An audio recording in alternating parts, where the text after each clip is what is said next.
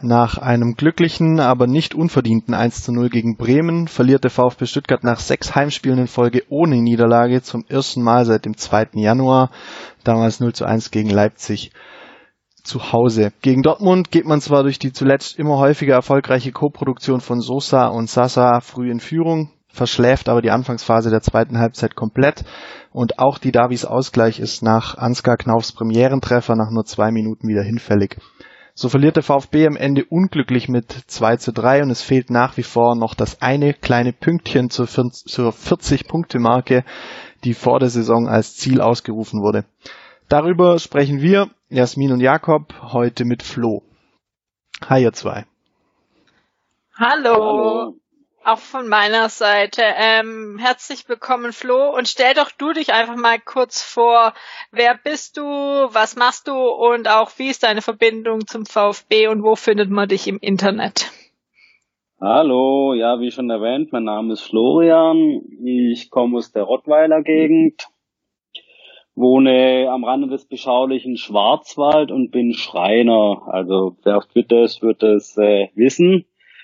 Ähm, ja, meine Verbindung zum VfB. Ich kann jetzt nicht sagen, wie es, wie es genau entstanden ist. Die war eigentlich schon immer da. Also mein Vater erzählt immer, er hat auch schon im Trikot gekickt und das, ja, ich kann es echt nicht genau sagen, aber ich weiß nicht, ich bin der Meinung, man sollte einen Heimatverein haben und ja, das ist halt der VfB.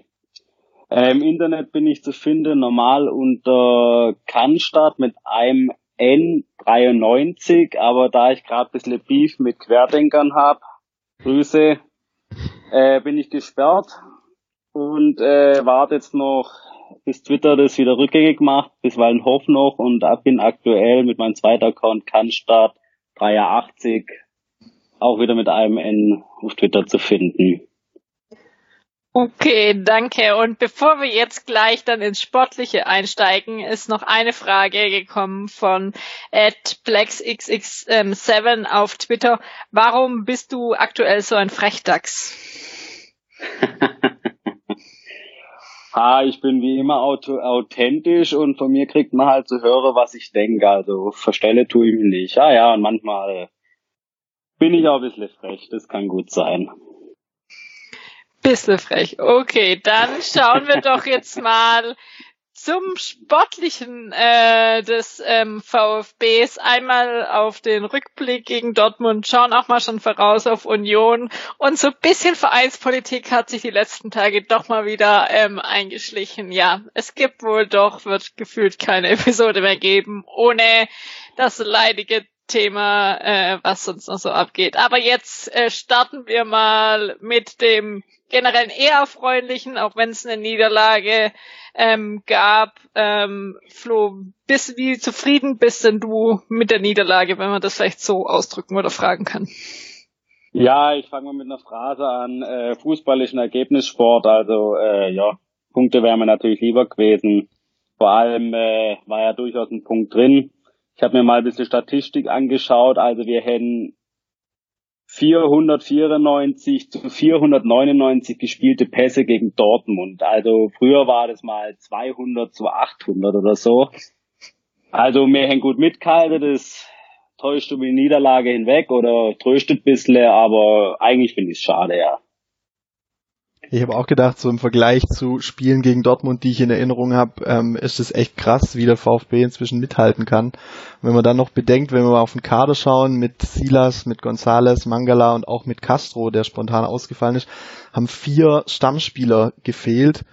Ähm, und man musste, man musste wirklich umstellen. Karasor hat begonnen in der Startelf auf der 6 und dann so mitzuhalten, auch mit den jungen Klimowitz und Kulibali, die dann drin waren, so mitzuhalten mit Dortmund war ja, für mich einfach schön zu sehen. Klar, was schade, dass am Ende nichts dabei rausgesprungen ist. Ähm, viele haben ja auch statt Klimowitz und Kulibali Tommy oder Didavi erwartet, um ein bisschen mehr Erfahrung vielleicht ins Spiel zu bringen. Ähm, und dass so eine junge Mannschaft so ersatzgeschwächt so mithalten kann mit einem Champions League Aspiranten, die jetzt auch noch im Champions League, in der Champions League spielen gegen Man City, ähm, ist einfach, wenn man so die letzten Jahre anschaut, äh, eine Riesenentwicklung, die diese Mannschaft macht. Ähm, und da darf man sich dann trotz einer 2 zu 3 Niederlage ähm, durchaus mal drüber freuen wo wir jetzt gerade bei den Verletzten sind, ich hatte auch mit einem BVB-Fan ähm, danach geschrieben, wo der meinte, dass ich das jetzt nicht auf die fehlenden Spieler ähm, schieben soll. Und beim BVB würden ja auch wichtige Spieler fehlen. Ich bin da nicht auf die weitere äh, Diskussion eingegangen.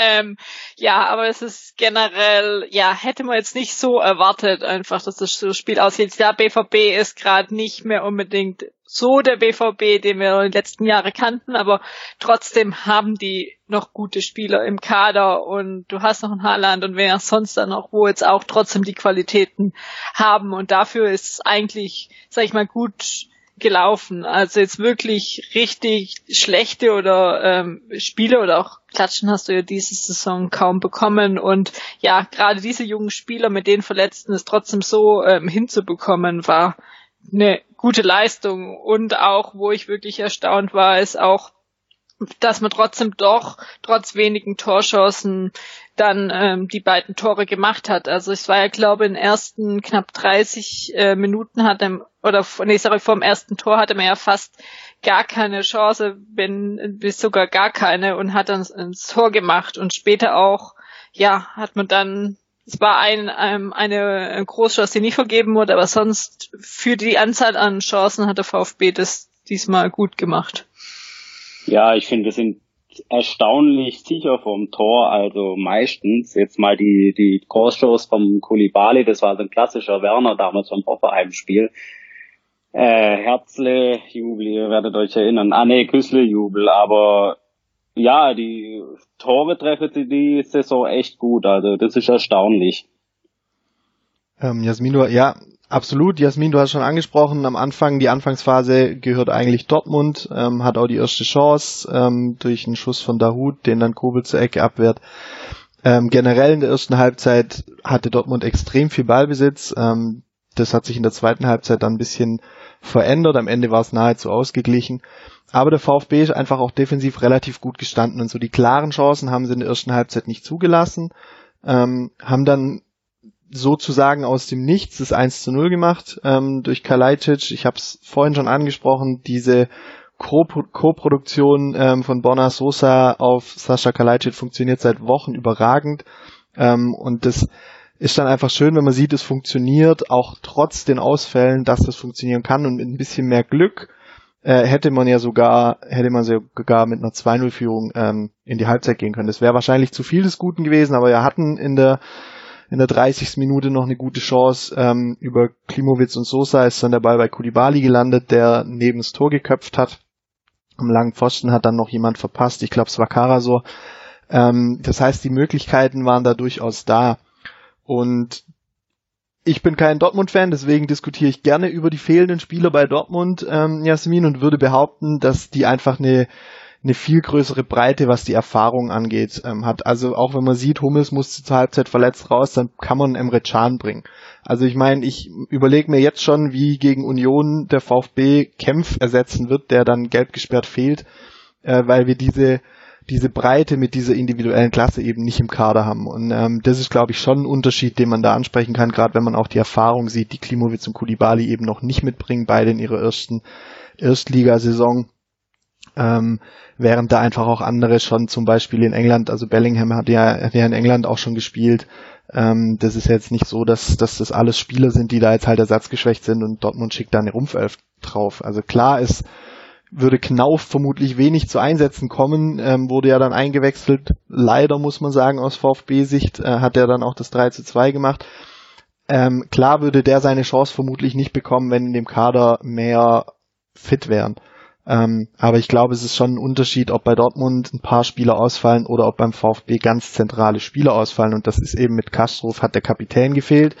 Mit Mangala hat die äh, einfach sehr sichere zweite Sechs in dieser Saison gefehlt, der mit Endo die Doppelsechs unfassbar gut spielt und mit äh, Silas und Gonzales haben einfach die zwei Außen gefehlt, die dieses Jahr immer wieder in Spielen auch den Unterschied machen konnten. Ähm, und daher würde ich schon sagen, da ist ein kleiner Unterschied da, aber klar, ähm, kann man das jetzt vielleicht nicht nur darauf schieben, dass, dass wir ersatzgeschwächt waren oder wie auch immer, aber wie gesagt, ich finde eher schön, wie wir noch gespielt haben, trotz der ganzen ähm, fehlenden Spieler. Besonders auch, weil jede Woche ja eigentlich ein neuer Spieler jetzt ausfällt oder dazugekommen ist, weil erst hattest du ein, ähm, erst Basilas und dann Gonzales, was gab's so rum, ähm, und dann jetzt Mangala, wo eigentlich ja wieder zurückkommen sollte. Und es ja wirklich mit die Key-Spieler waren einfach, ähm, diese Saison. Und du merkst da halt auch den Unterschied. Du hast ein komplett anderes Budget bei Dortmund und musstest den Kader auch dafür auslegen, dass du ähm, ähm, nur englische Wochen spielst oder halt normal ähm, internationalen Fußball Pokal, wenn man ähm, ähm, etc. Also da gehst du ja auch von ganz anderes aus. Also VfB, wieso hätten die ähm, einen Kader planen sollen, wo du durch in mehreren Wettbewerben, also noch spielst du noch international. Also ähm, ja, von dem her ähm, schon gesehen. Und am Ende, auch wenn man es sich vielleicht nicht inzwischen nicht nochmal hören möchte, am Ende bist du trotzdem noch ein Aufsteiger. Ähm, hast es zwar eine gute Entwicklung gemacht, aber das sind dann auch so Mannschaften, gegen die du eigentlich mal verlieren kannst, auch wenn in der Tabelle Fälle, wenn du es wirklich nur nach Punkten siehst, einfach trotzdem nicht viel Abstand ähm, vor dem Spiel war. Ja, also diese Diskussion, Entschuldigung, diese nee, Kaderdiskussion, die ist ja komplett hinfällig. Also ich, ich weiß ja nicht, wer damit anfängt, aber bei der Dortmund ist diese Saison einfach der Wurm drin, aber die sind uns rein von der Spieler, von der Marktwerte, von der individuellen Klasse haushoch überlegen und zwar mehrfach und das ist einfach eine, ich sage jetzt mal eine typische Fanausrede. In Dortmund ist dieses Jahr einfach der Wurm drin, das sieht man in der Tabelle-Situation, aber es liegt definitiv nicht am Spielermaterial. Die können vielleicht ihre, ja, ihre Klasse nicht abrufen, liegt es am Trainer, liegt es am Training, am Team Spirit. Ich meine, wir beim VfB wissen ja, wie viele Möglichkeiten es da gibt, aber nicht am Kader.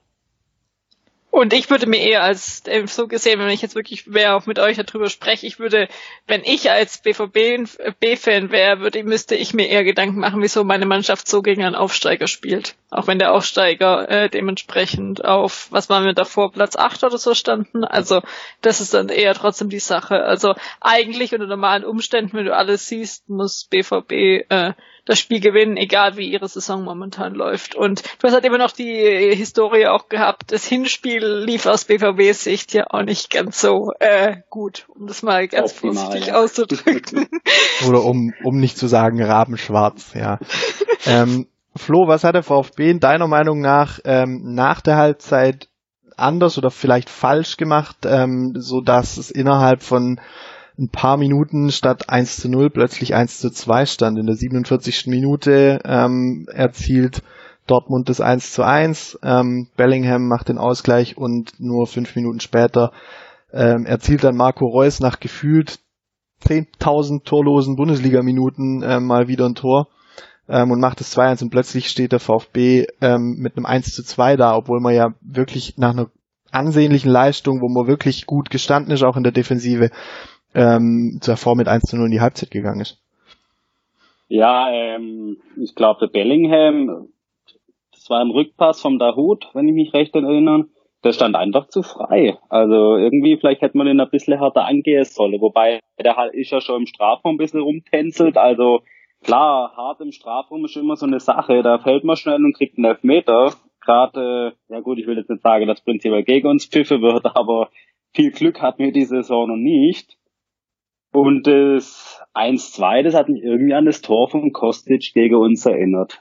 Also irgendwie aus, klar, der Kostic hat spitzeren Winkel. Ich, ja, schwer zum sagen, wir sind irgendwie nicht in die Zweikämpfe gekommen, habe ich so das Gefühl. Oder irgendwie, ja, war nicht so nah an der Spieler dran. Also wäre jetzt meine spontane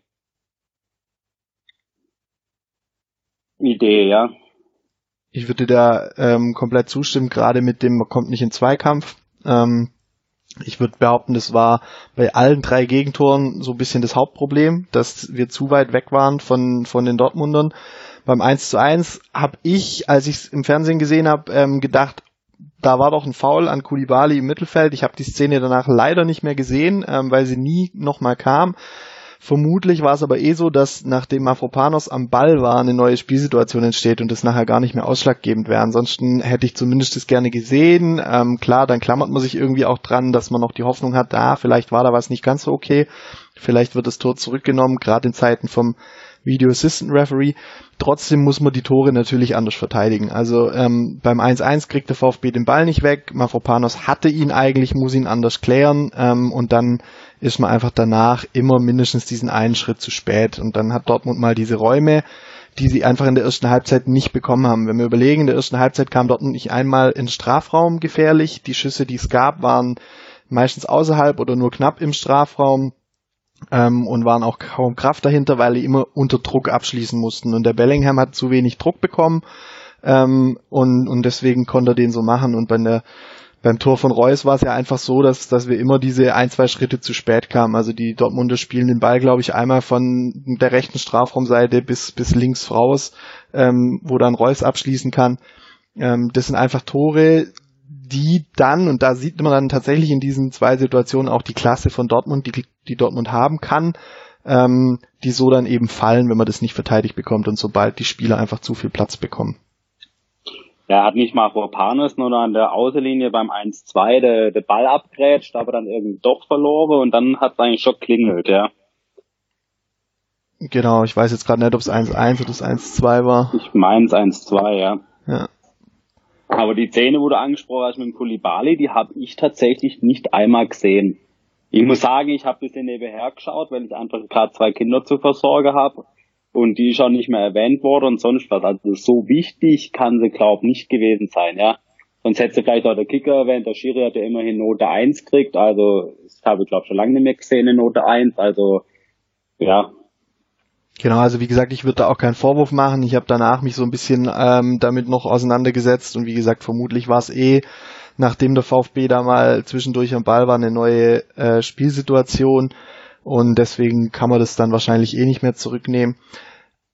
Überraschenderweise hat der VfB nach diesem Rückstand, oder vielleicht ist auch nicht überraschend, weil es oft so läuft, ähm, eigentlich dann den besten Fußball gespielt, ähm, wo man Dortmund wirklich auch ähm, ja ein paar Mal gefährlich geworden ist. Ähm, Dortmund hatte zwar noch eine Chance aufs 3-1, wo Haaland übers Tor macht, aber kurz später muss Kulibali dann eigentlich das 2-2 machen. Du hattest vorhin schon angesprochen, Flo.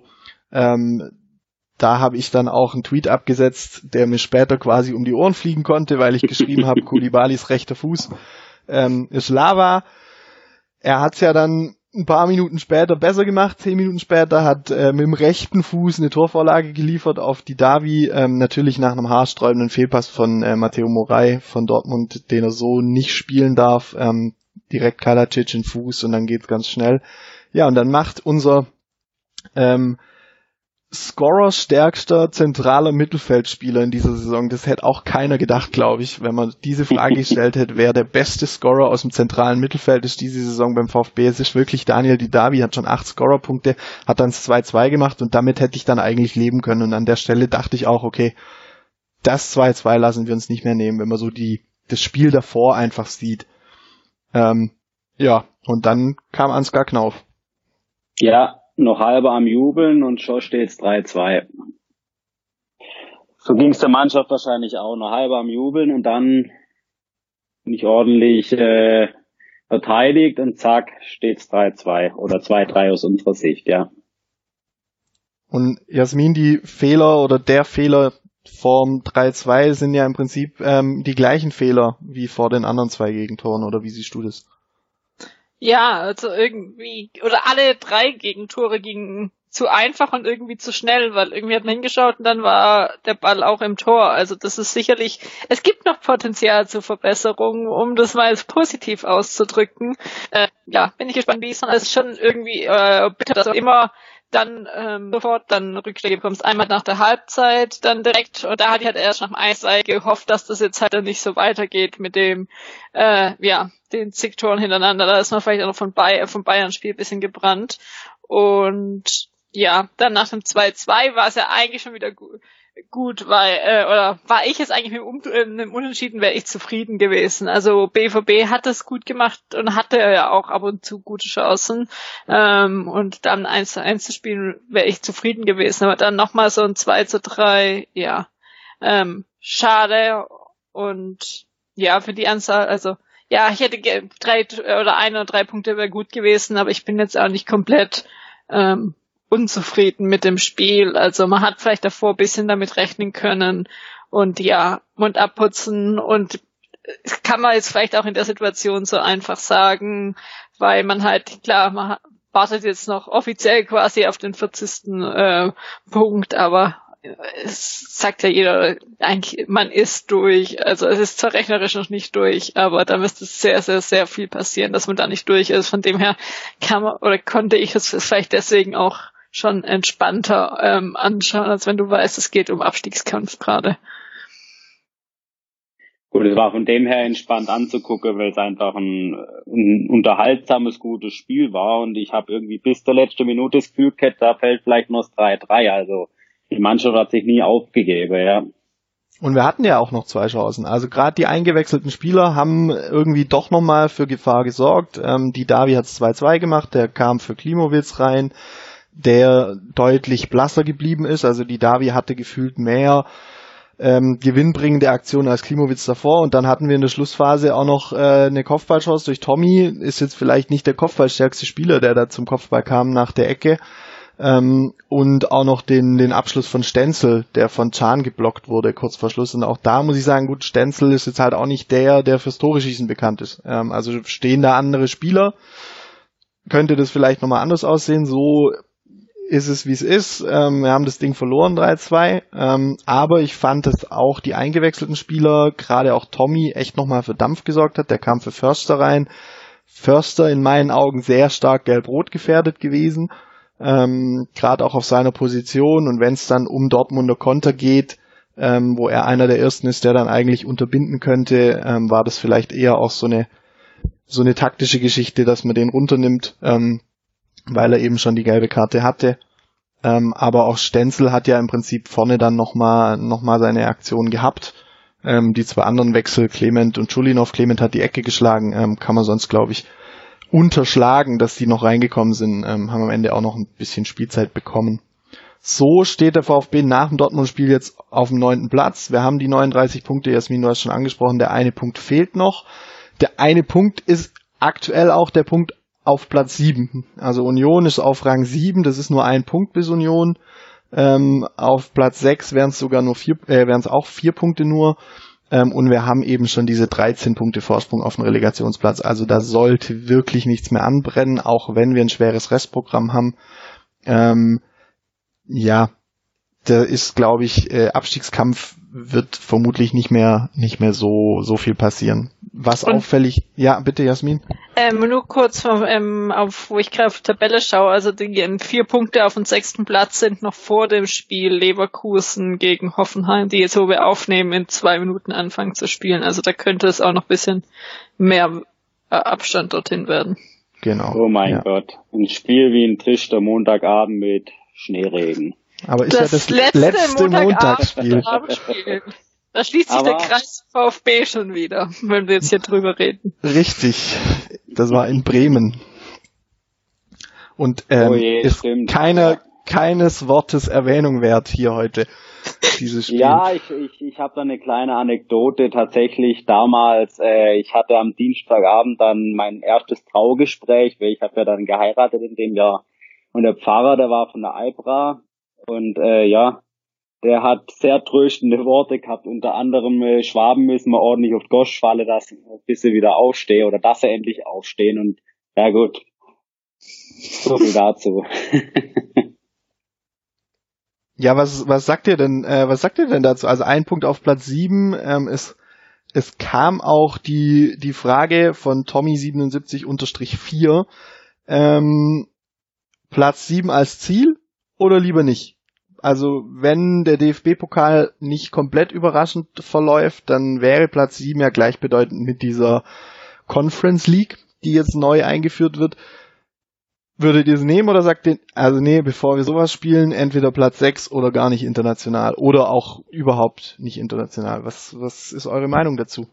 Ich würde sagen, überhaupt nicht international. Also es macht dann nicht so einen großer Unterschied, ob du ähm, European Conference League oder Europa League ähm, spielst. Also ähm, höchstens noch sogar mit dem Nachteil, dass du in der Conference League vielleicht noch weiterkommen würdest und noch mehr Spieler hättest. Aber jetzt gerade, auch wenn es vielleicht überheblich klingt, würde es irgendwelche anderen Vereine oder Fans von anderen Vereinen hören, würde ich sagen, äh, keine Europa äh, oder keine europäischen äh, Wettbewerbe überhaupt. Einfach schauen, dass man jetzt dementsprechend einfach eine zweite stabile Saison spielen kann und ähm, dann ja, und dann nächstes Jahr vielleicht dann angreifen. Aber jetzt irgendwie mit dem Gedanken, selbst die paar englischen Wochen, die wir hatten, liefen nicht unbedingt so gut und nächstes Jahr komplett dann oder europäisch zu spielen, dann fängt man ja auch vermutlich wieder relativ früh an und äh, tendenziell oder eher nicht. Was meinst du, Flo?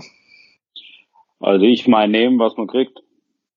Nee, also ich, ich, ich habe früher auch immer so Bedenken gehabt, so klassisch nach Freiburg, Europa League spielten, abstiegen am Ende oder so, das gibt's ja immer wieder, aber ich traue unserer sportlichen Führung durchaus zu, einen Kader auf die Beine zu stellen, äh, der auch äh, schlagkräftig ist.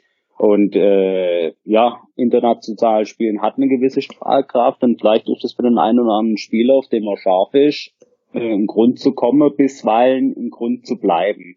Ja, und Geld ist natürlich auch mal geschickt, gerade in der jetzigen Zeit, ja.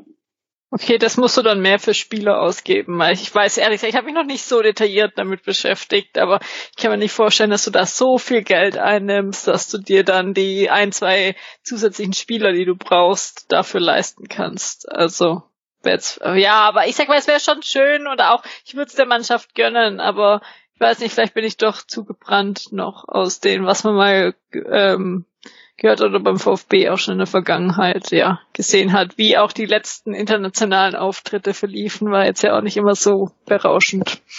Wann waren denn die? Also das letzte Mal war, wo sie, wann waren, ich weiß nicht, welche Runde das war waren das, wo sie in Hause gegen Rijeka.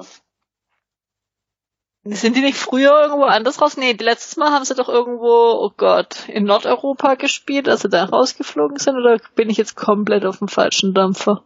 Also ich habe das absolut verdrängt. War das also nicht gegen Molde das letzte Mal, dass er also da Also ich erinnere mich, ich erinnere mich an, ich erinnere mich ans Ausscheiden gegen Rijeka und gegen Molde. Ähm, ja, Molde war, glaube ich, in der Vorrunde, in der, der ersten Qualifikation, aber ich glaube, bevor wir jetzt hier gleich einen Shitstorm bekommen, was genau. wir alles nicht ähm, wissen über den lassen, lassen wir es, lassen wir es ich, also, mal ich, ich, bin fest überzeugt, es war gegen Rijeka. Davor ist der, ist der äh, Labadia geflogen und ähm, ja, und es war zwar, und es war Qualifikationsspiel für die Europa League nach dem dritten Spieltag. Und davor haben wir gegen Augsburg verloren, der Labadia ist geflogen. Aber ja, so viel dazu. Rechte also Spekulation. Wie, wie unsere Hörer wahrscheinlich gerade feststellen, sind wir noch nicht auf internationales Geschäft vorbereitet. ähm, und mir geht so ein bisschen wie Jasmin. Ähm, ich bin der Meinung, dass international sowohl diese Saison als auch nächste Saison kein Ziel sein darf, von der Zielsetzung her.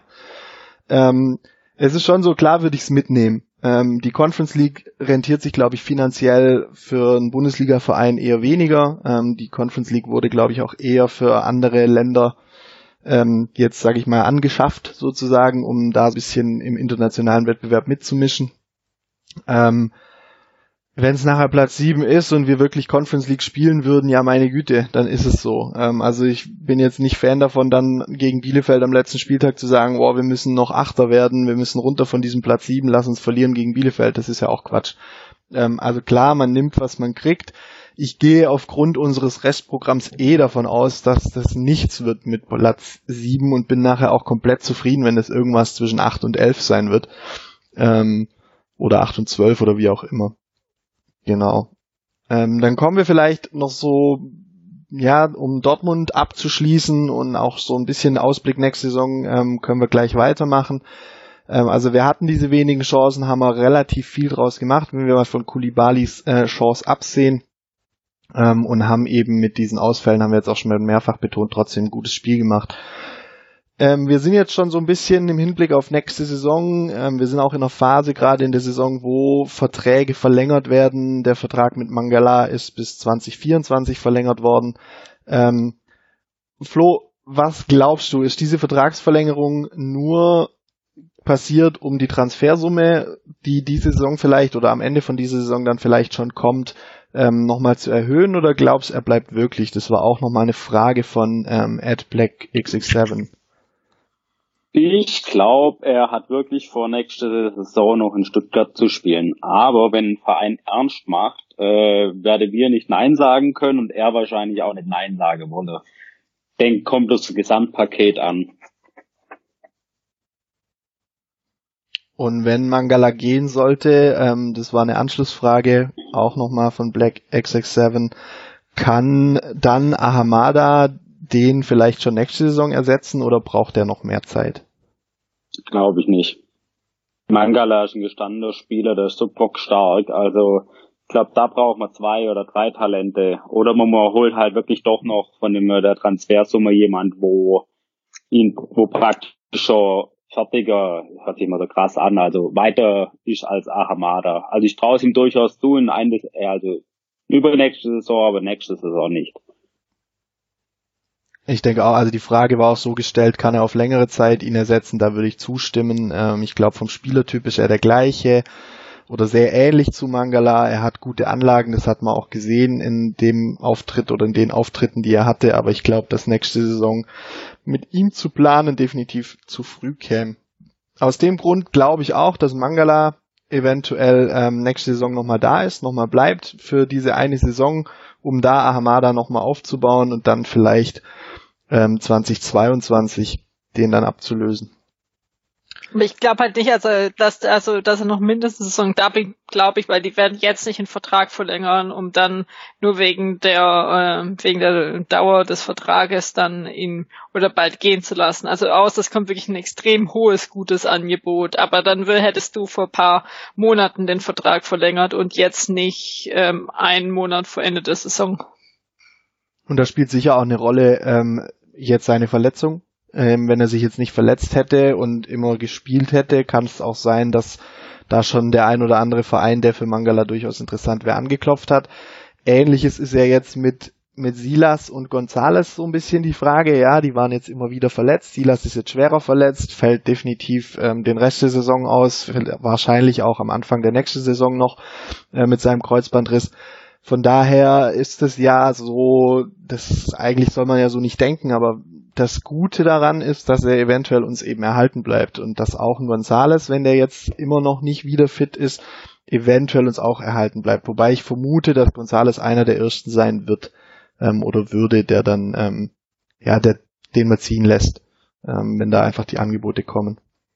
Bei Mangala sehe ich das auch nicht so kritisch. Das ist was anderes, ob du jetzt so eine Muskelverletzung hast oder ob du ein Kreuzbandriss ist. Also bei Silas, sag ich mal, ist klar, also da, den nimmt kein anderer Verein, aber dem äh, Mangala, also dann die Transferphase wird auch wieder so lang sein und alles, dann ist, der wird ja dann auch irgendwann bald wieder fit sein. Und wie das Trainingsstart wird ja auch irgendwann erst Mitte, Ende Juni wieder sein. Und ab dann kannst du ja auch ähm, Spieler verpflichten. Ich weiß gar nicht, wie, ne, wie lang die Transferphase nächstes Jahr ging, aber bis sonst ging das ja auch immer bis in August rein und nach den ersten Spielen oder so nach den ersten Bundesligaspielen, dann kann gut sein, dass noch irgendein Spieler geht, sei es ein Mangala, wo ich jetzt glaube eher nicht, aber kann auch sein, dass ein Gonzales dann noch ist. Und du hast halt einfach auch noch ähm, dieses Jahr die EM, wo sich dann ja auch immer alles dann noch bisschen verschiebt und ja, Deswegen, ich glaube, es wird ein aus der Sicht ein anstrengender äh, Sommer mit ja Zugängen oder dann auch Abgängen und ja wird sich vielleicht auch bisschen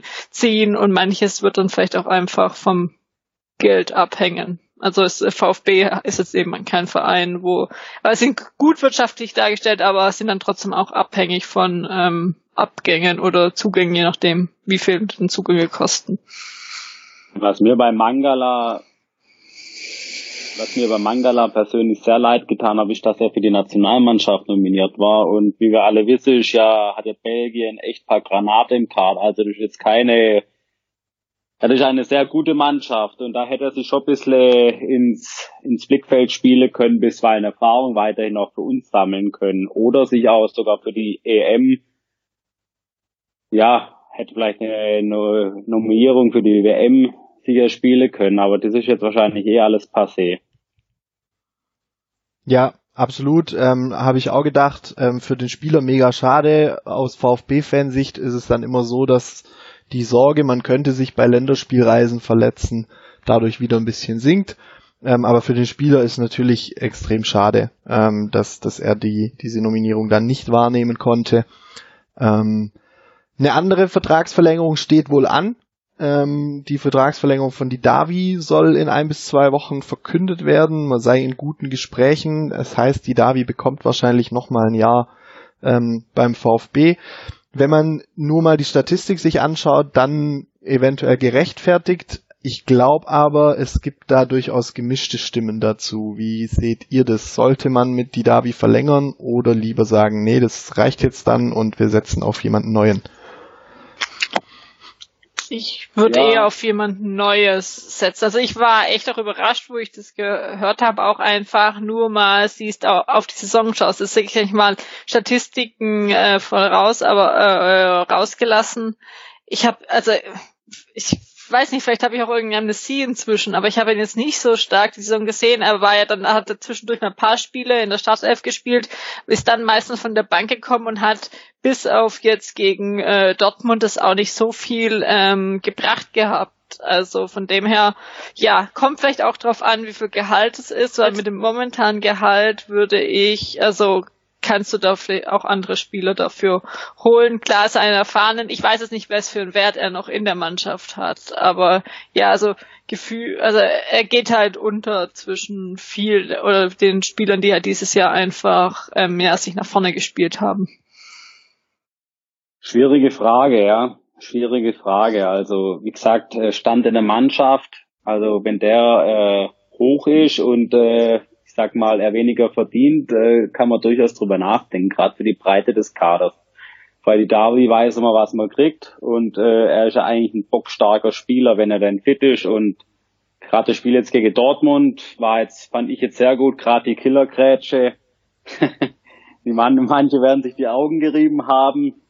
Aber klar, können wir jetzt natürlich auch sagen, er hat sich, äh, er, es war so typisches Vertragsverlängerungsspiel.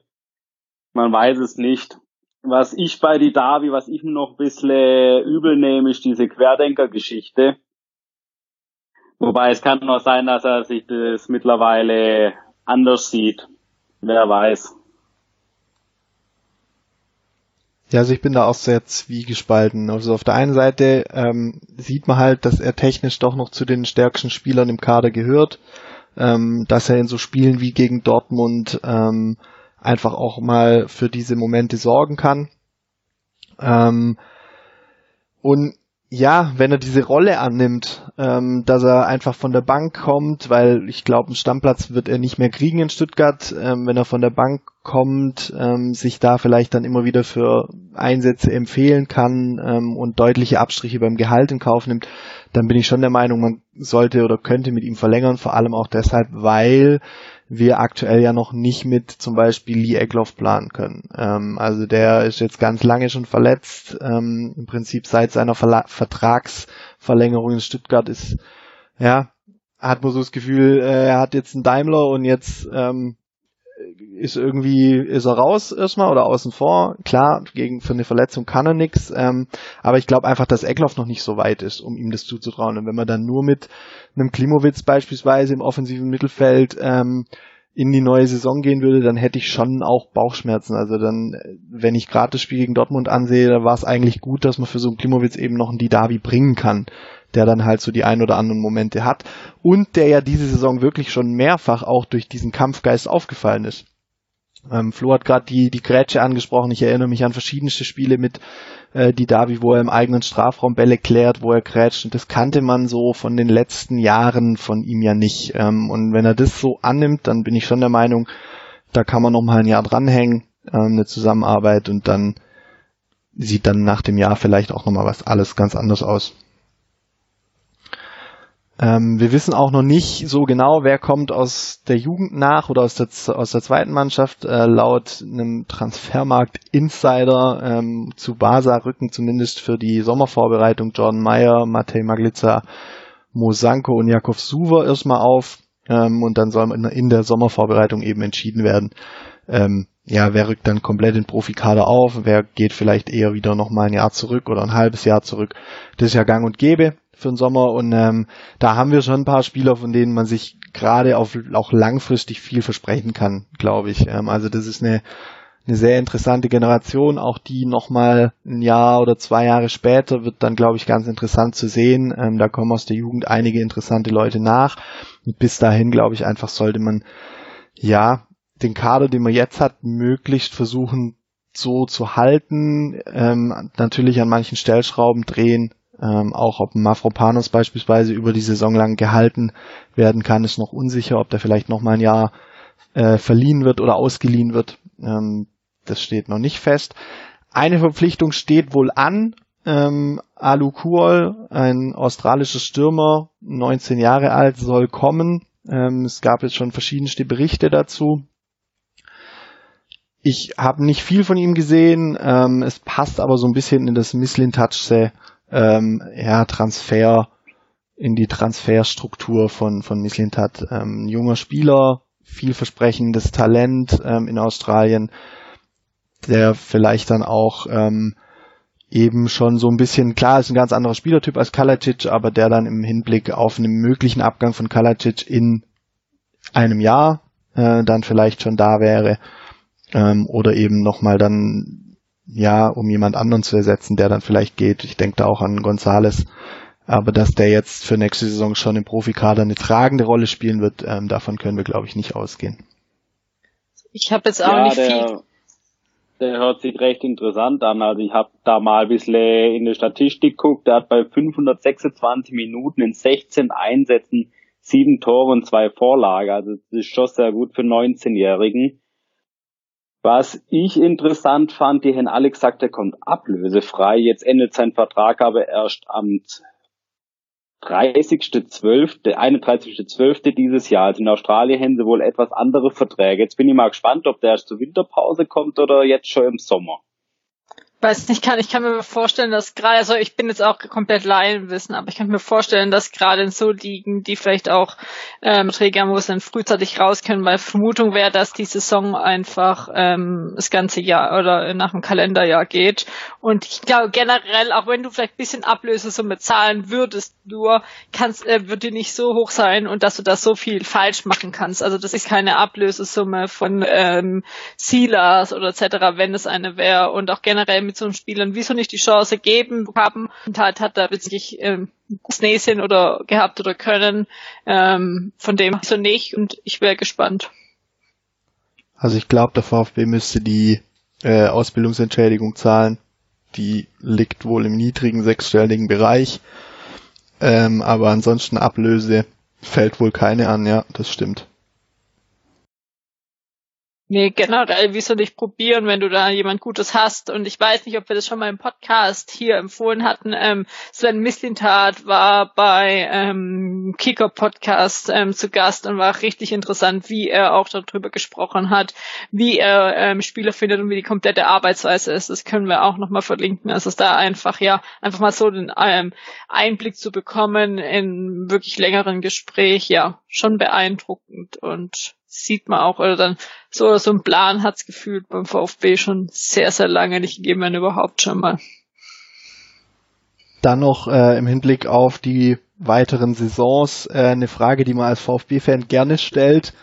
Ähm, muss man früher oder später Angst haben vor einem Abgang von unserem Trainer ähm, Rino Materazzo? Auch diese Frage kam von Black XX7, der ganz fleißig Fragen gestellt hat ähm, dieses Mal. Normalerweise läuft es in Stuttgart so, dass die Trainer Angst haben müssen, entlassen zu werden. Ähm, und dann kriegen sie zwar weiterhin Kohle, aber das ist der normale Gang in Stuttgart. Wenn wir das jetzt mal anschauen, dass äh, Matarazzo schon eine ganze Weile in Stuttgart arbeiten darf, ähm, jetzt die Frage, muss man Angst haben? Anscheinend gibt's ja eine, eine Ausstiegsklausel, ähm, die bei viereinhalb Millionen laut Sky liegt. Ähm, Habe ich am Wochenende gehört. Habt ihr Angst davor? Dass, dass der Trainer uns irgendwann verlassen könnte, demnächst vielleicht auch schon verlassen könnte? Also wenn ich da jetzt nach Gladbach und nach Frankfurt schaue, wo ja alle Trainer hatte, die dort sehr hoch angesehen waren und auf einmal einen besseren oder vermeintlich besseren Platz gefunden haben für viel Geld, finde ich, sollte man immer Angst haben. Es gibt immer einen Verein, der größer ist und mehr bietet und mehr Perspektive. Aber ich glaube, unser Trainer hat einen Plan und will ihn umsetzen und der dauert noch mindestens ein Jahr. Also er wird uns nicht verlassen, ist meine Meinung. Nicht, äh, nicht äh, in der Sommerpause. Dann verlässt er uns in einem Jahr zusammen mit Miss Lindhardt. Das könnte gut sein, also. Also auch da gibt's ja die Gerüchte, dass er dann nach Dortmund eventuell geht ähm, zurückgeht. Äh, die Gerüchte halten sich hartnäckig. Auch da ist es ja aktuell so, dass Mislint hat äh, sagt, sein Vertrag ist in Stuttgart, er hat viel Bock da drauf. Ähnliches sagt Matarazzo. Also ich glaube, die sind gerade wirklich beide kopfmäßig voll in Stuttgart. Aber es kann schon auch sein, dass sie so ihr Projekt ähm, vielleicht, wenn nächste Saison ähnlich gut läuft wie diese, so ein bisschen als abgeschlossen ansehen und dann einfach vielleicht auch sagen, okay, jetzt was Neues und dann hat der VfB im Prinzip sportlich die Aufgabe, sich da nochmal komplett neu aufzustellen am Ende sind wir immer noch im Fußballgeschäft. Also ehrlich gesagt, ich will mir so weit äh, gar keine Gedanken machen. Klar, es wäre schön, wenn das so immer so weitergeht, aber man muss da auch realistisch sein. Ich wollte es bis jetzt noch nicht aussprechen. Ich lasse es echt mal. Das wäre halt echt jetzt die erste Saison seit sehr lang, dass du mal nur einen Trainer hast. Selbst das, da muss kann man ja schon Freudensprünge inzwischen äh, äh, machen. Und ich, ich von mir, ich genieße es jetzt einfach in der momentanen Situation. Ähm, wir sind und hoffe, dass das eben weitergeht und auch, dass es nicht nur wirklich an den einzelnen Personalien hängt, weil das hat man jetzt ja auch gesehen, sondern dass einfach ein komplettes Konzept dahinter steckt, wo du dann dann vielleicht auch einen anderen guten Trainer findest oder einen anderen äh, guten ähm, Sportdirektor. Klar kannst du die nie eins zu eins ersetzen, aber solange dann von, sage ich mal, komplettes Konzept dahinter steckt, müssten die Personen in Anführungszeichen relativ egal sein. Auch ja, wenn man das so vielleicht nicht unbedingt hören möchte, ja. Und so weitergehen könnte es schon nächsten Samstag ähm, an einem Ort, an den ich mich ungern erinnere, in Berlin ähm, bei Union treten wir am Samstag an. Die haben 1 zu 1 gegen Bayern gespielt. Ähm, sind aktuell siebter. Wenn wir in Berlin gewinnen, dann würden wir vorbeiziehen und eben auf jenem Rang 7, vielleicht dann auch auf 8, je nachdem, äh, was Gladbach macht, ähm, plötzlich stehen, aber würden an der Tabelle zumindest an Union vorbeiziehen. Und das war so vor der Saison ein Ziel, was ich immer noch so ein bisschen hatte. Bitte die Saison vor Union beenden. Ich weiß nicht, was damals beim Relegationsspiel in Berlin so alles in meinem Kopf passiert ist, aber auf jeden Fall ähm, hat sich Union Berlin damals sehr viele Sympathien verspielt die sie bis dahin hatten ähm, und deswegen würde ich uns schon sehr gerne in der Abschlusstabelle ähm, vor Union sehen. Was denkt ihr, wenn ihr an das Spiel in Berlin nächsten Samstag denkt?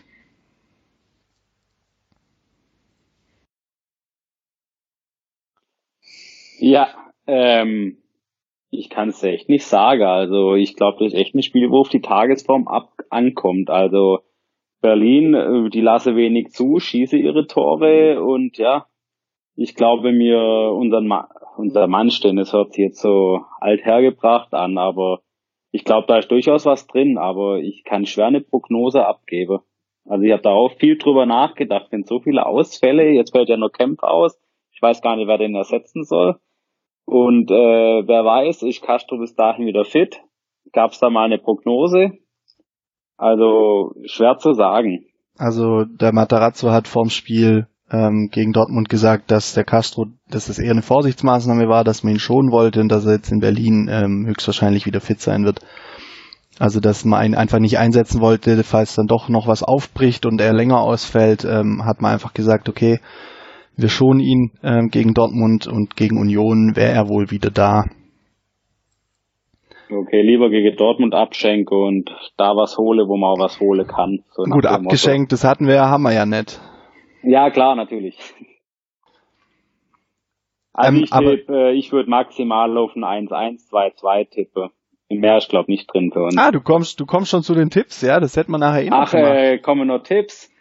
Ja, ja. Er, erinnere mich später dran, was ich getippt habe. Ja? Da musste ich, da musste ich dann aber entscheiden, ob du 1-1 oder 2-1 tippst. ähm, ich habe 2-2 gesagt. Okay, oder 2-2. Ähm, also du hast, du hast äh, Kempf schon angesprochen, der ersetzt werden muss. Kempf fehlt, gelb gesperrt. Das ist sehr ärgerlich. Ähm, das heißt, man muss die Verteidigung umstellen, die sich ja jetzt wirklich eingespielt hatte in den letzten Wochen. Ähm, da ist natürlich die Frage, ähm, wenn Castro wieder fit ist, könnte ich mir vorstellen, dass vielleicht Endo oder Karasor ähm, in die Innenverteidigung rücken. Ähm, für Kempf sollte Castro tatsächlich wieder ausfallen, könnte es auch sein, dass man dann eventuell äh, Kaminski mal wieder sieht. Oder auch dann könnte man sich trotzdem vorstellen, dass vielleicht Karasor nach hinten rückt und eben ein Ahamada oder ein Clement im zentralen Mittelfeld anfangen. Eine andere Möglichkeit, die vielleicht noch mal ein bisschen wilder ist, weil man sie komplett umstellen müsste, ist dann, dass Mafropanos nicht rechts verteidigt, sondern links. ähm, oder Mafropanos rechts bleibt und aber Stenzel noch reinkommt ähm, auf die dritte Verteidigerposition, dann entweder rechts oder links. Das wären, glaube ich, so die Möglichkeiten, äh, die Materazzo vielleicht auch diese Woche im Training ausprobieren wird. Ähm, was da nachher Sinn ergibt, wird sich zeigen. Das Restprogramm generell vom VfB ist relativ schwierig ähm, in den nächsten Wochen. Nach Union kommen dann Wolfsburg und Leipzig, die sind aktuell Dritter und Zweiter. Dann kommt Augsburg ähm, und dann kommt nochmal das Spiel gegen Gladbach, bevor wir dann am letzten Spieltag Bielefeld haben. Das heißt, wir haben von den verbleibenden sechs Spielen vier Stück gegen Gegner, die vor uns in der Tabelle stehen. Ähm, sprich, viele Punkte rechnet man sich da erstmal nicht aus. Ähm, auch in der Hinrunde waren das so ein bisschen die Spiele, wo man nicht viel gepunktet hat. Ähm, vor allem, weil man dann auch gegen Bielefeld noch abgeschenkt hat. Ähm, aber ich erhoffe mir zumindest jetzt, dass wir gegen Union mal Minimum diesen 40. Punkt holen in Berlin. Und ich könnte unter Umständen dann mit einem Unentschieden auch leben.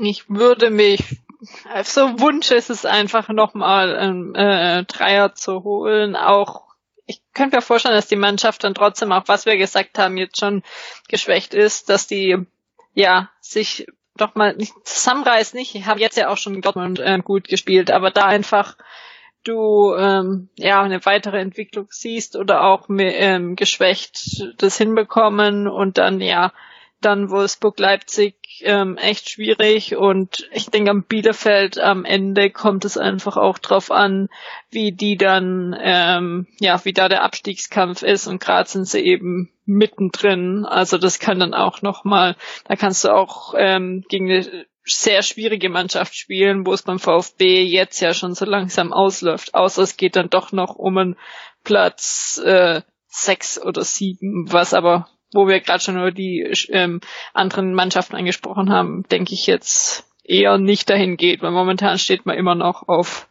Platz neun. Also ja.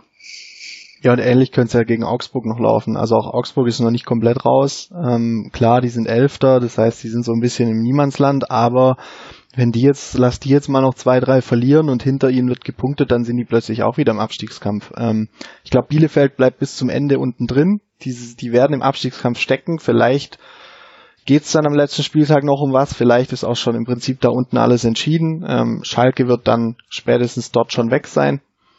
Aber ähm, gerade bei, bei Bielefeld und auch bei anderen, die da unten drin sind, muss man ja, also gerade wenn es jetzt so Mannschaften kämen wie Mainz oder Köln, die jetzt einen Trainer nochmal gewechselt haben, muss man ja fast schon froh sein, dass man diese Spiele schon hatte. Ähm, weil das sind so die Spiele, wo der VfB sich ja sonst auch schwer tut. Ähm, wenn der VfB das Spiel machen muss und das kommt in Berlin im Prinzip auf uns zu, dass Berlin erstmal ja gut steht, tief steht und dann aber aber kontern wird. Ähm, und das ist das, wo der VfB tendenziell so seine Schwierigkeiten hatte, diese Saison aber auch immer wieder wirklich das gut hinkriegt, ähm, gegen die Mannschaften dann trotzdem vielleicht auch Punkte zu holen. Ähnlich war es ja dann gegen Bremen. Das war zwar sehr glücklich durch dieses Eigentor, aber auch da hat man am Ende des Spiels dann für sich entscheiden können. Ähm, von daher gehe ich stark davon aus, dass wir ein paar Punkte noch holen werden und auch gegen Wolfsburg, Leipzig ähm, und Gladbach ist ja ist ja alles drin, sozusagen. Also dieser VfB muss, glaube ich, keine Angst haben vor den Mannschaften. Ähm, richtig abgeschenkt haben wir zweimal vielleicht in der, der Saison oder dreimal, wenn wir das Hinspiel gegen Bielefeld dazu nehmen. Ähm, dann noch Leverkusen und, und Bayern, ähm, wo wir einfach ein bisschen untergegangen sind, ähm, wo wir auch ordentlich Tore gefangen haben hinten. Aber ansonsten ist ja auch gegen Wolfsburg, Leipzig und gegen Gladbach wissen wir das eh durch, ein, durch das Hinspiel und auch durch den DFB-Pokal, äh, dass da durchaus was, was drin ist und was zu holen ist.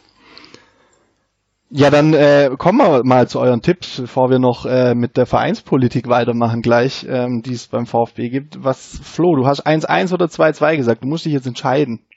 Hm, ich tippe 1-1, weil uns einfach die mir etwas weniger Spieler als sonst haben, wo Tore schießen können. Also ich nehme an, Silas fällt sowieso aus und Gonzales sicher ja auch. Und äh, ja, ich tippe 1-1. Jasmin. Ich tippe, ich hatte gerade im Kopf 1-0. Ich weiß nicht, ob VfB wirklich ohne ein Gegentor auskommt. 1-0, 2-1. Ich gehe mal auf ein 1-0. Ich befürchte, dass es jetzt nicht so ein unterhaltsames oder ja gut anzusehendes Spiel wird wie gegen Dortmund. Also 1-0 oder 0-1? Wir spielen ja in Berlin. Wir spielen ach eher 1 zu 0 Sieg. Sorry. Also 0 zu 1, okay. Ähm, zu 1. Ja, ich, ich ja, hätte gerne... Gehirnakrobatik für dich. Ich hätte gerne 1-1 getippt, ähm, aber das hat der Flo jetzt schon gemacht, deswegen ähm, gehe ich dann halt doch noch auf das glückliche 1 zu 2 in der Nachspielzeit. Torschütze können wir uns dann noch aussuchen, wer das macht. Kaminski. Eigentor Gentner. Oder Eigentor Gentner. Nehme ich auch. Oder Max, einer, Max der andere zig, einer der andere zig ähm, Ex-Spieler vom VfB, die inzwischen sich äh, bei Union tummeln. Genau. Okay, dann äh, das sind ja positive Ergebnisse. Dann hoffen wir, dass es irgendwie auch so kommt. Wie gesagt, mit dem Punkt könnte ich zum Not auch leben. Ähm, und es könnte ja gerade so schön ruhig sein. Es, es läuft sportlich, man hat zwar gegen Dortmund verloren, aber es könnte so schön ruhig sein in Stuttgart. Aber irgendwie lässt uns das Thema Präsidentschaft, Präsidium und so weiter nicht ganz los. Diese Woche kamen oder letzte Woche kamen einige ähm, neue Erkenntnisse so ein bisschen raus, dass ähm, Pierre-Enrik Steiger als Präsident beim VfB kandidieren will und ähm, der will wohl Markus Scheurer fürs Präsidium mitbringen. Interessant ist, beide sind Mitglied im VfB Freundeskreis. Steiger ist ähm, gelernter Bankkaufmann und Präsident der Björn Steiger Stiftung, die unter anderem verantwortlich sind für die Notrufsäulen und dass es einheitliche Notrufnummern in Deutschland gibt. Markus Scheurer ähm, war oder ist, das ist aus der Homepage oder auf der Homepage vom VfB Freundeskreis nicht ganz ersichtlich, ähm, Schatzmeister beim VfB Freundeskreis, also mindestens von 2017 bis 2019. Wenn danach keine neuen Tätigkeiten aufgenommen wurden, ist es immer noch ähm, und arbeitet bei RWT Revision in äh, Reutlingen. Und dann kann man sich ja, wenn man das jetzt so hört, schon die Frage stellen, okay, welche Rolle spielt der VfB Freundeskreis in diesem ganzen Geklüngel rund um die Vereinspolitik? Und als wäre das alles noch nicht genug, kam plötzlich die Nachricht, Silvio Meissner möchte auch ins Präsidium. Der gehört offenbar zum Team von jenem Pierre-Enrik Steiger dazu. Dieses Mal war aber nicht Markus Scheurer der Name in Verbindung mit Meissner und ähm, Steiger, sondern Hubert Deutsch. Ähm, Meissner möchte Vizepräsident werden und Deutsch soll auch ins Präsidium. Steiger soll Präsident werden. Dazu passt nicht so ganz Dazu hieß es übrigens noch, diese seien nur im Paket zu kriegen, also die drei zusammen. Was nicht so ganz dazu passt, ist, dass Silvio Meissner vor zweieinhalb Monaten unter, auf Facebook unter anderem gepostet hat. Der Schlimmste sei Oliver Schraft. Der ganze Vorstand würde weggehören und früher waren sie alle noch Praktikanten. Der Vogt hat nach einem Monat schon erkannt, was da abläuft, aber, abläuft, aber musste wegen der Wahl den Mund halten. Und jetzt würde man ja sehen, wie die Machenschaften funktionieren. Und vor allem seine Aussage, er wird sich's nicht antun, ein Amt beim VfB zu übernehmen. Innerhalb von zweieinhalb Monaten kann sich sehr viel ändern. Vor allem der Fußball ist ja ein schnelllebiges Geschäft. Offenbar hat er jetzt doch ein bisschen Bock bekommen, ähm, in Stuttgart irgendwie was zu machen. Und möchte jetzt eben fürs Präsidium äh, kandidieren. Weitere Kandidaten, die schon so ein bisschen äh, durchgesickert sind, die bekannt sind, sind äh, Riedmüller, Christian Riedmüller, der ja auch äh, gegen Vogt damals angetreten ist als Präsident, aber der sich jetzt während der oder während des Konflikts zwischen Vogt und Hitzesberger deutlich für Vogt ausgesprochen hatte. Rainer Adrian ist ein weiterer Kandidat und äh, der Herr Seeger, der bisher im Vereinsbeirat äh, sitzt. Und das hat wiederum dazu geführt, geführt, zumindest könnte man einen Zusammenhang feststellen, dass Wolf Dietrich Erhard, bekannt geworden in Stuttgart als Vorsitzender des Vereinsbeirates, seine Arbeit im Vereinsbeirat wieder aufnehmen will, die er Mitte Februar hat ruhen lassen. Ähm, und er wollte eigentlich, das hatte er angekündigt, er will sein Amt zeitnah niederlegen. Ähm, jetzt ist es so, der Sieger darf nicht im Auswahlverfahren des Vereinsbeirates für das Präsidium teilnehmen. Jetzt liegt natürlich die Vermutung nahe für kritische Fans oder Leute, die einen kritischen Blick darauf haben, dass Wolf Dietrich Erhard aus diesem Grund jetzt zurück möchte, weil er dann am Auswahlverfahren fürs Präsidium teilnehmen darf und eventuell den Herrn Seeger, der nicht unbedingt als Freund von Klaus Vogt gilt, ähm, zu unterstützen in gewisser Weise. Die Bewerbungsfrist läuft noch äh, fürs Präsidium bis 19. April, ähm, also Montag, 19. April, das sind heute im Stand der Aufnahme noch sieben Tage. Ähm, und auch für den Vereinsbeirat kann man sich noch bewerben oder da gibt's noch eine Bewerbungsfrist bis 19. Mai. Ähm, und fürs Präsidium können, können eben vom Vereinsbeirat pro Position im Präsidium zwei Personen vorgeschlagen werden. Das ist so ein bisschen das, was äh, gerade im Verein los ist. Ähm, also von wegen Ruhe könnte man meinen. Flo, also damit, was denkst du? Oder, oder, oder ja, Jasmin. Also jetzt, wo du das jetzt echt äh, nochmal so vorgetragen hast, ich weiß nicht schon, wie lange das gebraucht hat, gefühlt könntest du damit einen Monat Daily Soap füllen schon. Und das ist jetzt ja nur so langsam hinführend zur Wahl dann in drei, ein bisschen mehr als drei Monaten. Also ja, äh, also das Schwierige finde ich generell beim Bewerten, dass man oder dass ich nicht alle der Personen kennen. Man kennt ähm, das Verhält oder ähm, Freundeskreis, was da auch teilweise für Aussagen die letzten Wochen noch kamen, die auch dementsprechend ähm, öffentlich Stellung genommen hat. Aber ja, also irgendwie geht für mich dann schon wieder zu viel ähm, da einher und die einen nur mit den äh, anderen, obwohl das ja auch nicht zusammen geht. Also das sind ja verschiedene Personen, die einzeln gewählt werden. Da kann man nicht sagen, wenn der nicht gewählt wird, äh, stelle ich mich nicht mehr auf oder so. Also ja, aber gefühlt werden da schon wieder sehr viele, ähm, ja, Pakte oder irgendwas. Es läuft schon wieder zu viel im Hintergrund, was man eigentlich nicht wissen möchte und was noch genug Gesprächsstoff die nächsten Wochen mit sich bringen wird. Ja, also ich glaube, normaler Außerstehender der, oder der ist da schon wieder halb überfordert bei den ganzen Namen und so. Also da muss ich dir völlig recht geben. Das ist ja ein Riesenkuddelmuddel. Also ich sehe grundsätzlich den Freundeskreis nur als Beispiel nicht äh, aus, nicht äh, grundsätzlich negativ, ja. Also der, die, die, sagen, ich sag mal, ein bisschen bessere oder betuchtere Fans gehören genauso zum VfB wie jetzt unser eins, wo jetzt, sage ich mal, lieber in der Kurve stehen oder so. Das, das ist einfach so. Und dass die halt mehr Kohle haben und deswegen in der Loge sitzen und deswegen auch Zugriff auf, äh, sage jetzt mal, höher gestellte Leute haben, das ist natürlich klar. Äh, mehr Kohle heißt auch immer mehr Macht, ja. Aber ähm, dieses Hinterumgemache, das, das nervt mich schon wieder tierisch, ja. Aber wie, ja, ich glaube, das wird jetzt noch gehen, bis feststeht, wer gewählt wird oder bis zu dieser Sitzung und danach ist auch mal wieder Ruhe, aber, oder sagen wir mal, hoffe mir, ist mal so. Was ich noch zu der ganzen Geschichte sagen will, ist immer diese Pro-Vogt, Kontra-Vogt. Also ich finde, äh, es kann ruhig jemand Kontra-Vogt im Präsidium sitzen. Es gibt verschiedene Meinungen. Man muss nicht immer mit dem Vogt einer Meinung sein. Ähm, wichtig ist, dass diskutiert wird, ohne dass man den anderen wiederum absäge will. Am Ende muss das Beste für den VfB rauskommen und nicht für einen selber oder für seine Buddies oder für seine Kumpels. Das ist wichtig und sowas gibt's halt mit der Diskussionskultur. Auch ein Vogt kann Fehler machen und ich, ich, ich würde auch mal behaupten, auch ein Vogt hat schon Fehler gemacht. Wichtig ist, dass man daraus lernt. Und ja, aber ich glaube, wirklich viel gelernt ist in letzter Zeit äh, nicht wurde, wenn, wenn man schon wieder diese Ränkespiele hört.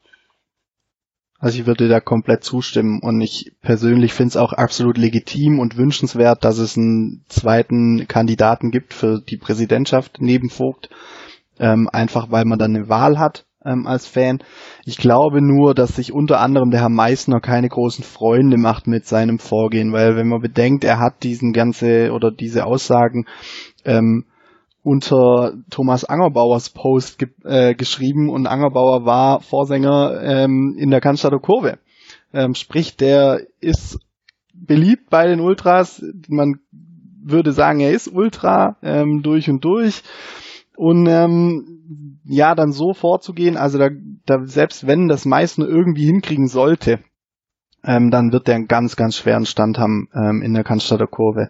Und auch die, du hast den V oder ihr habt den VfB Freundeskreis angesprochen. Klar haben die Kohle, klar haben die Einfluss.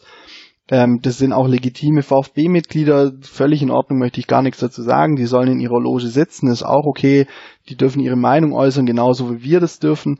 Ähm, was mich da nur so oft stört, ist ich habe immer wieder den Eindruck, dass der VfB Freundeskreis aufgrund ihres hohen Kapitals, das sie vielleicht mitbringen und des Ansehens und des Einflusses, ähm, sich einfach auch als höher gestellte Mitglieder beim VfB erachten. Und das gilt sicher nicht für alle, ähm, die da im Freundeskreis drin sind, aber ähm, wenn man so die letzten Jahre anschaut, ähm, auch unter Dietrich war das schon der Fall, ähm, kann man da schon zu dem Schluss kommen, dass da einige Herren und Damen drin sitzen, die eben ja so ein bisschen sich als die besseren oder wichtigeren Mitglieder sehen als vielleicht der gemeine Fan auf der Gegengerade oder in der Cannstatter Kurve oder auch sonst wo. Ähm, ja, und das, das ist dann schon was, wo ich sage, ja, das, das stört mich. Ähm, und auch diese Herangehensweise, ihr habt schon angesprochen mit diesem Moment, wir sind nur als Paket zu haben, ähm, das funktioniert einfach nicht. Also so funktioniert keine Demokratie, so funktioniert keine Wahl äh, in diesem Sinne und ich kann mir auch nicht so ganz vorstellen, dass, dass sie damit durchkommen werden. Trotzdem bleibt spannend. Ähm, die nächsten Wochen und Monate bleiben spannend. Es wird äh, ein sehr langer Frühling, was das angeht, ähm, weil ich bin gespannt bin, wenn das jetzt alles jetzt schon kommt, was dann noch so kommt ähm, bis zu der eigentlichen äh, Wahl. Und ähm, da darf man auf jeden Fall gespannt sein und weiterhin mit einem kritischen Blick ähm, da ein bisschen draufschauen, ähm, glaube ich. Denn Ruhe kehrt offenbar in Stuttgart so schnell doch nicht ein, obwohl es sportlich so gut läuft. Und das ist jetzt ja halt gerade, vielleicht wird es doch noch mal ein bisschen weniger, weil halt eben die Bewerbungsfrist in einer Woche ähm, ausläuft, weil dann jetzt halt erst die ersten Namen dann durchkamen. Kann ja auch sein, dass sich noch irgendjemand bewirbt, wo man nicht mitbekommt. Das war ja die letzten Male auch so, dass es immer ein, zwei Namen gab, die nicht veröffentlicht werden äh, wollen. Aber generell auch jetzt mal ähm, ungeachtet der Person oder wer da vielleicht auch dahinter steckt, ist es gut, dass es eben äh, andere Kandidaten ähm, gibt. Ähm, dementsprechend, dass es nicht wie es letztes Mal gewesen wäre, dass es halt äh, nie keinen Gegenkandidaten gibt, sondern dass die Mitglieder eine Wahl haben und dann abstimmen können, ob sie Vogt behalten werden äh, wollen falls er wieder aufgestellt wird, wo ich damit rechne, oder jemand anders haben möchten. Und das ist ja das eigentlich, ähm, was die Neuerung mit der, äh, mit der neuen Satzung es damals gab und so das gleiche auch mit dem Präsidium, dass es ähm, verschiedene Personen gibt, die sich aufstellen lassen und dann die Mitglieder abstimmen dürfen, wen sie haben möchten. Ja, ich denke, du hast es angesprochen, vor allem diese Satzung irgendwie, ich glaube, äh, die ist mal schnell zusammengeschustert worden. Also was, was, was mir in Erinnerung bleibt in den letzten Monaten ist, dass diese Satzung irgendwie, irgendwas stimmt da nicht. Die muss nochmal kräftig überarbeitet werden. Ja, ähm, absolut. Und da sind ja auch einige Mitglieder dran ähm, an verschiedenen Satzungsänderungen. Was ich gerade noch sagen wollte, ist, was mich einfach wahnsinnig nervt, ähm, ist, wenn so ein Wolfi Erhard im Prinzip sagt, ähm, er lässt sein Amt ruhen und ich lege das zeitnah nieder ähm, und plötzlich dann wieder in den Vereinsbeirat zurückkommt, zufälligerweise genau dann, wenn einer aus dem Vereinsbeirat ins Präsidium möchte. Ähm, der offenbar, und das ist auch kein Geheimnis, auf der Seite von, von Erhard steht. Also es sind ja offenbar immer noch diese zwei Fronten.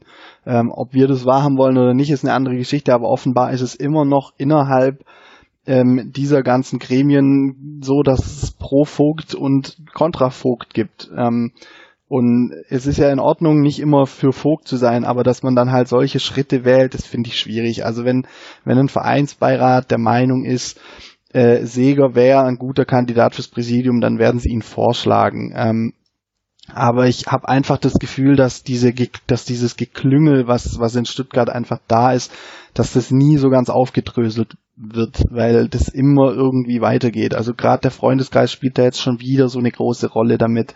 Ähm, ja, ich könnte mir auch vorstellen, dass dass viele Unterstützer äh, Unterschriften brauchen die Herren nicht sammeln, weil die kommen dann halt vom VfB Freundeskreis. Das ist ja auch legitim, das ist dann in Ordnung, da gibt's keine irgendwie Ausnahmeregelung, dass das nicht so sein darf, das ist ja auch okay, aber es ist einfach vom moralischen Aspekt her kann man da kann man da schon auch mal das Ganze in Frage stellen ähm, und sich fragen, ob das wirklich alles so mit rechten Dingen zugeht oder ob es da vielleicht auch um ganz andere Dinge geht.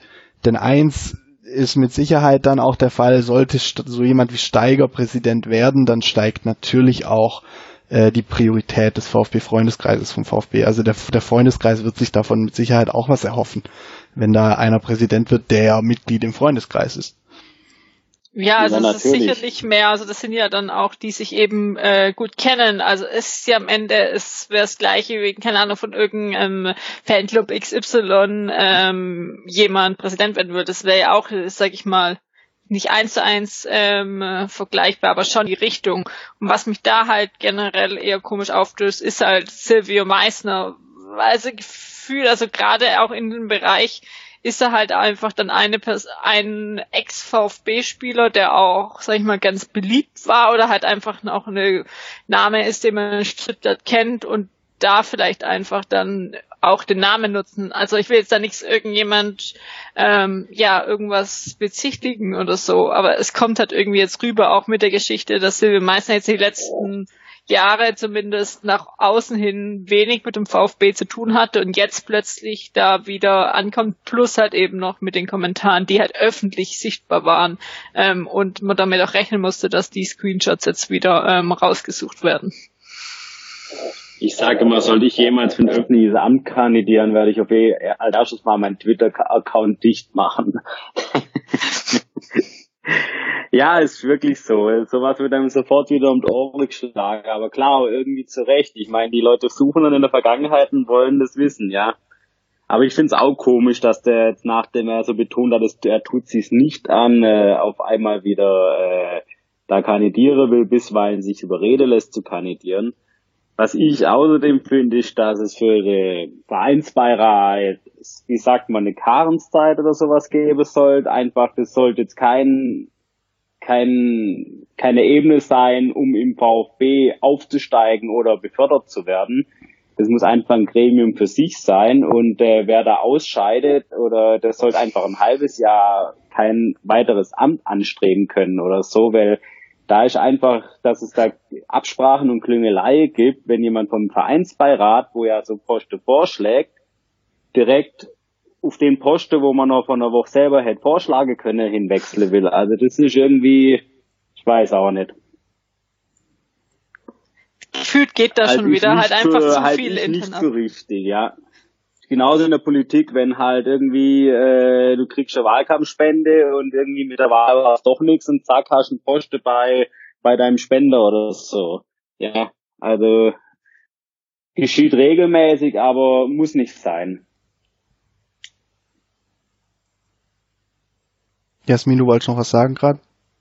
Ähm, ich weiß es selber nicht mehr, aber ja, uns wird die Themen vermutlich noch äh, bisschen beschäftigen, auch wenn wir noch nicht wissen, was genau kommt. So einfach mit dem Gefühl oder mit der Erfahrung, auch speziell nochmal der letzten inzwischen vier Monate. Ja, es wird wahrscheinlich auch nicht weiterhin nicht langweilig werden. Ich, ich hatte noch eins, ja. Oh, Entschuldigung. Nee, darfst du. Du darfst. Ja, fertig. also ich, ich weiß nicht. Irgendwie habe ich das Gefühl, dieser Ethicon-Bericht äh, liegt bei der verschwundenen Gomez-Million. Also ich würde den schon gern mal in absehbarer Zeit zu Gesicht bekommen. Es wurde uns ja auch versprochen. Das äh, stinkt mir gerade gewaltig. Weil auch meine Daten damals weitergegeben wurden. Und klar, es gab jetzt Kündigungen, aber eine Aufarbeitung gab es meiner Meinung nach wirklich noch nicht. Und das werfe ich eigentlich Vogt und vor allem ihm, weil er hat's versprochen und Hitzelsberger eigentlich noch vor. Also obwohl ich da jetzt, sage ich mal, Vogt und Hitzelsberger und trennen muss, weil es ja auch verschiedene Berichte sind. Also Vogt hatte ja gesagt, der wird veröffentlicht. Und von mir aus, ich kann auch verstehen, das rechtliche, unabhängig, was er versprochen hat, dass es vielleicht nicht veröffentlicht werden kann. Aber es geht halt eben eine Zusammenfassung, was ist wirklich passiert, außer so ein äh, ja, Q&A, ähm, wo jetzt nicht wirklich was drin stand. Also ähm, das eher und Hitzesberger ist eine, ähm, sage ich nochmal, andere Sache AG-seitig, wo es ja nicht versprochen würde. Aber das ist einfach auch nochmal eine Sache, ähm, wo es versprochen wurde und jetzt einfach dann auch nicht eingehalten wurde, auch mit einer kurzen Begründung, da aber bei vielen Leuten auch einfach nicht mehr nachgefragt wird. So kritisch wie man Hitzesberger gegenübersteht, kann man sich dann hier auch einen Vogt gegenüberstellen. Es kann auch sein, dass er einen Fehler gemacht hat, dann muss er sich auch hinstellen und sagen, äh, ich habe da einen Fehler gemacht aus den, den, den Gründen, aber bis jetzt ist es eigentlich das Thema wirklich komplett untergegangen und ja, und versuchen sie halt jetzt wieder ähm, ruhig zu halten und es fragt auch wohl dann keiner mehr nach. Ja, ich habe irgendwie das Gefühl, äh, wie gesagt, ähm, Hitz wird vorgeworfen. Er, kann, er sagt, er kann die Mitarbeiter noch wegen rechtliche Gründe nicht entlassen. Feuer, Fegefeuer kommt vom Himmel herab. Vogt sagt ein Wörtchen, rechtliche Hindernisse, den Bericht zu veröffentlichen und ja, es wird geschluckt und seit Woche habe ich jetzt zumindest in meiner Twitter-Bubble ja aktuell relativ klein ist, nichts mehr von diesem Bericht gehört. In den Medien nicht, nirgends. Also irgendwie gibt's da meiner Meinung nach echt so ein Arrangement.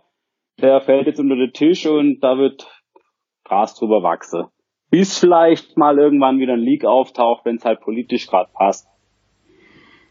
Und zusätzlich dazu ist ja auch interessant, dass jetzt äh, wohl immer mehr ja so ein bisschen aufs ans Licht kommt, dass damals bei der Ausgliederungsmitgliederversammlung eben nicht alles so recht abgelaufen ist, wie man das immer so kommuniziert hat. Ähm, das heißt, auch da bleibt es eventuell interessant unter Umständen, was da so auf uns zukommt. Ähm, ich glaube auch, dass die Themen gerade vielleicht so ein bisschen ruhen dürfen, liegt an der sportlichen Performance, die der VfB gerade liefert. Das äh, ist dankbar für alle, die da im Präsidium sitzen oder ähm, in verantwortungsvollen Positionen, wie auch äh, der Herr Hitzelsberger, ähm, weil es einfach immer schon ruhiger war in Stuttgart, wenn, wenn der Verein oder wenn die Mannschaft gut gespielt hat, guten Fußball gespielt hat ähm, und man sich dann eben eher darauf konzentriert hat, als jetzt auf das vereinspolitische. Ähm, ja, wir haben schon gesagt, es wird uns vermutlich die nächsten Wochen nicht äh, ganz loslassen. Da wird äh, immer wieder was Neues kommen. Wir bleiben da natürlich auch dran. Aber genauso hoffen wir, dass es sportlich ähm, eben so ein bisschen so weitergehen kann wie bisher, dass wir die nötigen Punkte noch holen, um dann die 40 Punkte äh, Marke zu knacken. Ich mache mir da eigentlich keine großen Gedanken. Und ja, dann, wie es Flo am Anfang schon gesagt hat, das mitnehmen, was nachher bei rauskommt. Ob es international wird oder nicht, wird sich zeigen. Ähm, aber an der Stelle machen wir, glaube ich, äh, einen Cut dran, außer, außer ihr habt noch irgendwas ganz Wichtiges jetzt, was ihr noch sagen wollt. Nee, ähm, alles gut. Ich wollte nochmal für die Einladung danken und ihr macht ein super Geschäft. Ja. Vielen Dank. Das hören wir natürlich sehr, sehr gerne. gerne. Vielen Dank auch, dass du da warst, Flo. Ähm, danke Jasmin auch, ähm, dass du da warst. Unser Podcast ist äh, wie immer zu finden bei Spotify, Apple Podcast, Google Podcast, YouTube, meinsportpodcast.de und überall sonst, wo man Podcasts so finden kann. Vielen Dank ähm, an die wirklich vielen Fragen. Wir haben die meisten davon heute auch aufgegriffen ähm, und auch die Themen, die wir dann so ein bisschen angesprochen haben, wir sind im Web zu finden auf Facebook, Twitter, Instagram. Gebt uns da bitte auch gerne Feedback. Ähm, was können wir anders machen? Was sollen wir vielleicht auch mal thematisch ähm, behandeln?